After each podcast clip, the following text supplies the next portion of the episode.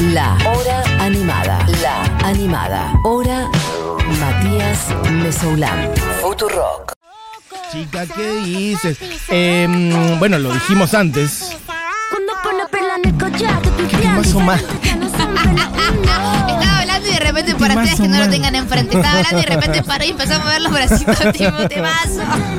Es un temazo. El bajo. caso. Tum, tum, tum. Bueno, en fin, dijimos que no habíamos repasado más a fondo el disco de la Rosalía. Así que es lo que haremos en estos últimos minutos de este programa. Y para no perder tiempo, ya sin repetir y sin soplar, Buji Eugenia Marilu. Hola, ¿cómo estás? ¿Cómo estás? Todo bien. Eh, discaso. Discon. De base, de base. solo base. puedo pensar en motos y solo puedo pensar en mamis. Desde que salió. ¿Estás para manejar una moto? No, ni en pedo, me dan un Yo la veo a Buji arriba de una moto No, y es no. como. Me dan mucho miedo. Disco que salió el 18 de marzo y recién 6 de abril lo estamos reseñando porque para mí, con estos artistas, hay que tomarse el tiempo prudente para escucharlo y reseñarlo. ¿Por qué digo esto? Cuando salió Saoko, que es la canción que estamos escuchando de fondo, a mí me la pasaron antes porque se había filtrado en algunos grupos de personas de la industria. Sí. Eh, y yo dije, ¿qué poronga es esto, Bueno, bueno, Rosalía? bueno, bueno, bueno. Y cada vez que lo escucho le encuentro más cosas y ahora me parece un temazo. Entonces, Eh, está bueno cuando pasa eso, como que te costó un poco al principio y lo viste a escuchar y dijiste, ojo, ojo, ojo, ojo, ojo, ojo, y después se te pegó mal. Y con eh, obras como las que saca Rosalía, me parece que hay que darles el tiempo y, en el, y el análisis y la investigación pertinente para las cosas que ella trae a la mesa. Para mí, Motomami va a ser el disco del año, tanto nacional como internacional. Y todavía hay discos que no salieron, pero va a pasar un- algo Sí, sí, similar. estamos en abril.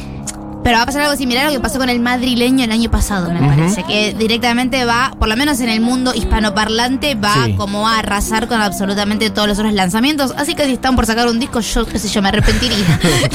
Fíjate, fíjate qué haces. 2023. Fíjate qué haces, lo dejas para el año que viene. Eh, discazo tremendo, sabemos que tiene dos partes, la parte moto y la parte mami, eh, que es, Rosalía está jugando cada vez más con, con sonidos más latinos, después de hacer un disco de flamenco tradicional y un disco de flamenco novedoso, por así decirlo, que fue el Mal Querer, que si vos sacás el Mal Querer, nada, eh, podés hacer medio lo que tengas ganas después, porque Sí. el Mal Querer es una obra maestra. Y a la vez también es muy difícil. Es la típica situación de qué hago después de una obra maestra. No es nada fácil sacar un disco después de eso. Lo interesante es que Rosalía está trabajando en este disco desde que sacó El Mal Querer. Yo estuve escuchando eh, la reseña que hicieron en el podcast de New York Times, que se llama Podcast, que lo recomiendo muchísimo para escuchar reseñas de discos en general. Más que nada porque yo siempre estoy medio en contra de lo que dice el host del podcast y también sirve un poco para polarizar las ideas que cada uno tiene sobre la música que escucha. Me gusta, o sea, escuchás una Escucho- opinión que en general sabes que es distinta a la tuya. Sí, exacto. Para ver qué dice. Para ver qué dice Obvio, y hay que para leer todo, obviamente. Y también no es que estoy en contra de todo lo que dice. No, bueno, pero ya sabes que él tiene una visión Pero distinta a la tuya. lugar, primero se para de un lugar muy yankee, obviamente, porque es una persona yankee. Cuando tiene que reseñar música latina, para mí hay cosas que le faltan de contexto, de latinidad. Eh, ya sea lo que podemos decir si es latino o no, lo de Rosalía es una cuestión por otro lado, pero digo, dentro de lo que ellos consideran latino, Rosalía es una cantante latina y yo siento que se le escapan ciertas cosas que tienen que ver con la latinidad y los contextos de Latinoamérica y España, más que nada, sobre todo a la hora de componer música, ¿no? Él, él dice cosas como que... eh, cuando Rosalía hacía reggaetón por ahí, como que era medio malo. Y a mí el reggaetón que hace Rosalía, sinceramente, me gusta muchísimo. Después entramos en la discusión de si ella debería estar haciendo no Claro, reggaetón. pero pero él- sonoramente, es ¿Él decía que era mal reggaetón o él decía que ella no tenía que hacer reggaetón? Él decía que los lanzamientos previos a Motomami, entre el mal querer y Motomami, que fueron todos estos singles, como con altura, yo por ti y tú por mí, eh, estaban construyendo como la Katy Perrización de Rosalía, ¿no? Sacar a un artista y convertirla en diva pop, que, que pare- le parecían que eran canciones sin sustancia. Y a lo que voy Mm. es que si vos no entendés el idioma en el que estás escuchando y no te tomas el trabajo de hacer traducciones, por ahí la canción tiene o no tiene sustancia, pero a vos te está faltando una- un contexto muy grande, Sí, sí, ¿no? igual eh, sí es innegable que buscaron em, que Rosalía tenga una pata en el mundo pop de otra manera y está bien, y es es una búsqueda que válida. digamos. Rosalía misma también buscó. Todas las reseñas y, y cosas que escuché sobre este disco me- llegan a la misma conclusión, que me parece que es una conclusión válida, que es que Rosalía es una música para músicos y una influencer para influencers. A ver. ¿A qué hacían con esta comparación? La comparaban con Tyler the Creator y yo acá me sumo y la comparo con Frank Ocean. Mm. No es la artista más escuchada, No es un artista que esté rompiendo récords de escuchas. Sí. No es su novio, por ejemplo, Raúl Alejandro, que su, su disco es 15 veces más escuchado Sí, que no el es lo más mainstream de. No, totalmente. Sin embargo, Sí. es extremadamente exitosa y tiene una manera de tomar decisiones que luego sus pares en la industria también lo hacen, Hmm. ¿sí? Hay muchos casos como esos. Pienso, por ejemplo, a- y acá en Argentina, no sé, al- a, mí me pasa algo parecido con Catriel, por ejemplo, que para mí es un monstruo de la música. Sin embargo, no es ni de cerca el músico más escuchado en Argentina. Exacto, como, como me gustó este concepto de influencer para influencers, ¿no? Hace un par de semanas, Kim Kardashian subió fotos con un casco de moto, que es una referencia clara a Motomami. ¿Qué pasa? Kim Kardashian tiene 15 veces la cantidad de seguidores que tiene Rosalía. También Rosalía no quiere ponerse en ese lugar y hasta me parece mucho más eh, sofisticado ser la persona que está influenciando a la gente que después influencia a otra gente. Ok. O que estás creando música para la gente que después crea música y esa música nos llega también a nosotros. Nos vamos a quedar sin tiempo para escuchar la música. Vamos a empezar a poner las canciones. eh, las canciones que a mí más me gustaron. Eso, la selección de Buji de un disco que tiene muchas canciones, por cierto. Son canciones. 16 canciones.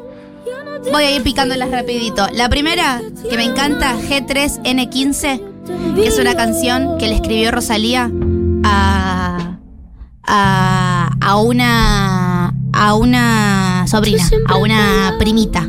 ¿No? Es una canción en español que habla sobre hace dos años que no te veo y que termina con un audio Ajá. de su abuela en catalán que le dice cosas como la vida que elegiste es una locura, no te olvides de nosotros, venía a visitarnos más seguido, Oh, que habla un poco de, de el, el subidón de fama que tuvo Rosalía, eh, también ella habla de eso en todo el disco, particularmente en la canción La Fama con The Weeknd, eh, pero en esta canción que es un poco más baladosa, ya aviso que todas las que gustaron son baladas. Me gusta que dijiste baladosa. Baladosa, le está hablando directamente a, a una miembro de su familia que le dice como debes tener 10 años, ya como hace dos años que no la ve, y habla un poco de esta idea de en qué se convirtió su vida después del éxito del mal querer. Ok, o sea, elegiste canciones que tienen como una temperatura y una complejidad más parecida a las del mal querer y no tanto las más reggaetoneras, por decirlo de alguna manera, Pero porque, las más latinas. porque me parece que las más reggaetoneras y las más latinas van a ser las más escuchadas porque Por son eso, las más radiables otras. Bien. y que hay que prestarle atención a estas A ver, un canciones. cachito. Abrazos se amarran cuando hay frío, como yo te abrazo.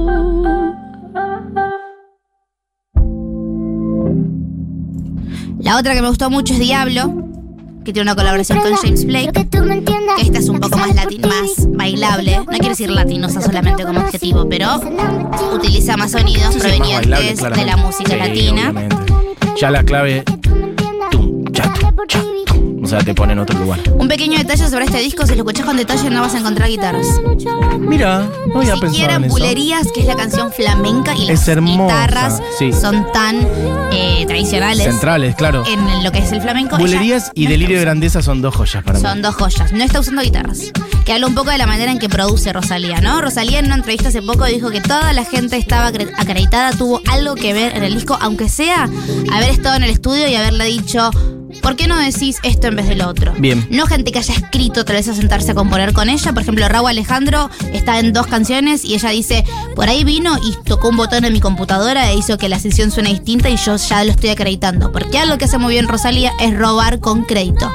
Rosalía no inventó nada. Es una Sí. persona que escucha mucho, que esto también lo decía en el New York Times, como es una persona que por ahí escucha un TikTok y en vez de pensarlo como una trend nada más, es como, puedo usar esto para una canción, Sí. que lo hace, Sí. eh, suma una TikToker vietnamita, entonces... ¿Y la puso en los créditos y del la disco? puso en los créditos del Muy disco. bien. Por eso digo, si roba, roba dando Ah, créditos. bueno, eso es samplear. Si- Exactamente. sobre todo si pedís autorización, bueno, ya es algo acordado. Acredita todo como hacen Cute, Muy bien. que por ejemplo tiene eh, las baterías de Tayana, que es una argentina que vive en México.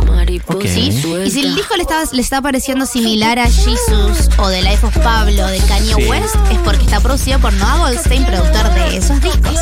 Otra cosa interesante que decían en este podcast que escuché es que ella utiliza a sus colaboradores como si fuesen una caja de herramientas. Los usa a su piacere, Sí, sí, digamos. sí. No necesita de las colaboraciones para que la canción tenga sustancia, sino que va agarrando los pedacitos de lo que va escuchando y los usa ella como si fuese el arquitecto que está armando la casa, que son sus cancioncitas. Es hermoso esto, bueno, que está pasando en esta canción mismo.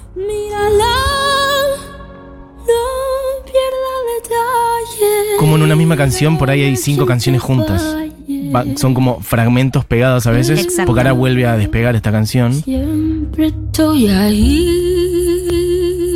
Bueno, y la voz de ella, ¿no? Increíble. Y ahí empieza a estar como pichadita, pichadita, pichadita, pichadita, casi electrónica. Mira lo que sé. Es tremendo. Esto está todo en una misma canción, ¿eh? ¿no? Son dos canciones. Es tremendo. locura. También como un G, que es mi favorita de todo el disco. Otra balada, sí, preciosa, porque la voz de ella está muy en primer plano. Ella tiene una voz espectacular. Es una balada medio de desamor, que es un poco mi género de música favorito en general. Sí. Eh, Pensé que Hentai era tu favorita del disco. no, gente, me encantó también.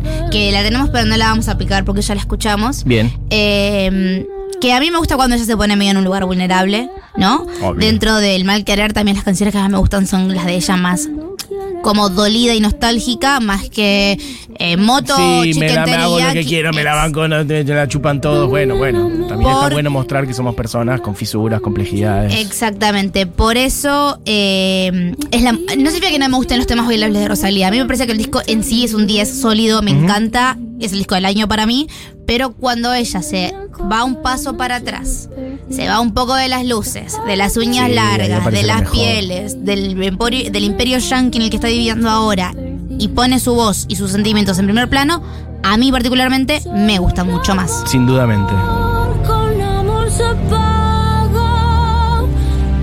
Llegué justo, ¿eh? es la una en punto. La proligitud, la prolijidad. Bueno, hemos recorrido un poquito de vuelta porque lo habíamos hecho la otra vez de pasada, el día que salió, y ahora lo estamos haciendo un poquito más en profundidad y eligiendo otras canciones también, de la mano de Buja y Eugenia Mariluz, del disco Motomami, de Rosalía, quizás el disco del año. Para mí es el disco del año.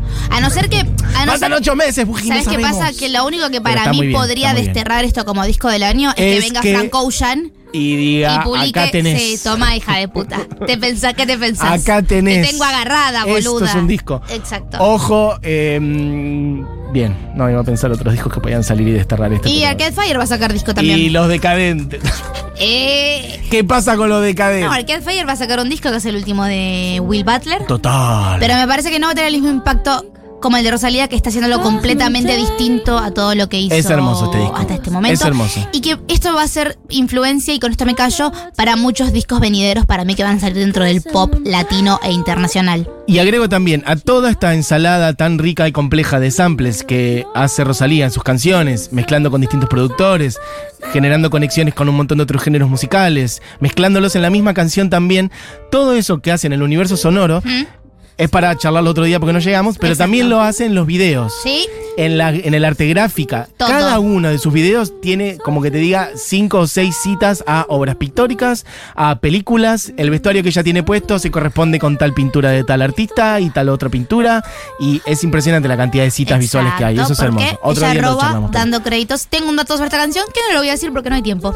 ¿Qué? Y bueno, eso sí, la Pero es próxima un vez que dato, la- Fuji. la, la vez- la próxima vez que Bueno, la la escuchemos se la diré. hablamos. Bien, perfecto. Bueno, ¿cuál queda sonando entonces? ¿Hentai o ponemos No. otro completito para cerrar? Pongamos el último que sacó con video. Sí. No lo pongamos todavía porque nos vamos a despedir el programa Sí, antes, que que es es- Candy, Bien, que le hace referencia a Candy de Plan B, que también ella hace muchas referencias a reggaetón en este disco y por eso la banco mucho. Perfecto, un repasito por Motomami en este programa que es la hora animada. Diego Vallejos en la presentación técnica, Julián Matarazzo en coordinación y producción, Buji Eugenia Mariluz, Chao. Here on the Table, para que vean mi inglés, qué bien que está. Se quedan con Seguro La Habana, Julita Mengolini, Fita Mendoza Paz, Pitu Salvatierra y todo el equipo. Mi nombre es Matías Mesolamo, esto fue la hora animada. Y cerramos entonces con Candy. de Rosalía. Que tengan una buena tarde, chiques. Hasta mañana.